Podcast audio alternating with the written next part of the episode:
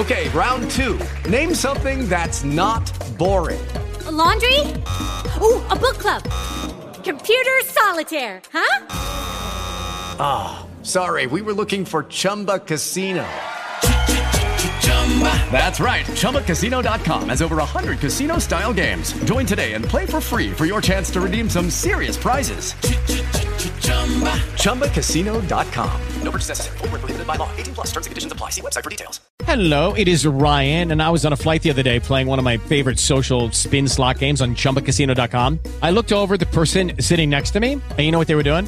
They were also playing Chumba Casino. Coincidence? I think not. Everybody's loving having fun with it. Chumba Casino is home to hundreds of casino-style games that you can play for free anytime, anywhere even at 30,000 feet. So sign up now at ChumbaCasino.com to claim your free welcome bonus. That's ChumbaCasino.com and live the Chumba life. No purchase necessary. VGW. Void were prohibited by law. See terms and conditions. 18 plus. 11 de la mañana. Esto es 11.50 de todito. Y nos preguntamos, según las restricciones, si Ana Frank durante el holocausto iba a la escuela. Ana Frank durante el holocausto empezó el jardín en el colegio Montessori hasta los 6 años. En primer grado cursó la primaria hasta sexto grado. Cuando se despidieron eh, fue la directora Cuperus la que mm, era la señorita de ella y fue admitida al colegio, el liceo judío al que iba Margot.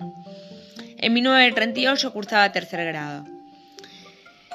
Ella iba al jardín, el colegio Montessori.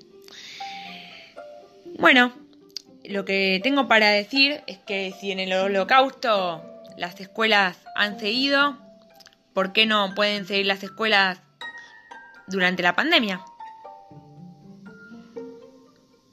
A ver, ¿qué cambia? En el holocausto era una guerra y también moría gente. Y en la pandemia también muere gente.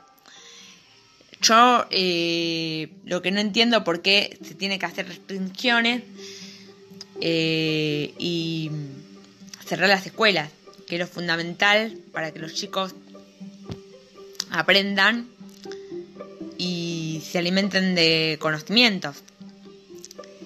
Eh, hay un dato que el 66% de los chicos no saben leer ni saben interpretar un texto. No, saben leer ni escribir. Eh, no llegan a los 10 años. Es polémico eso. ¿Por qué?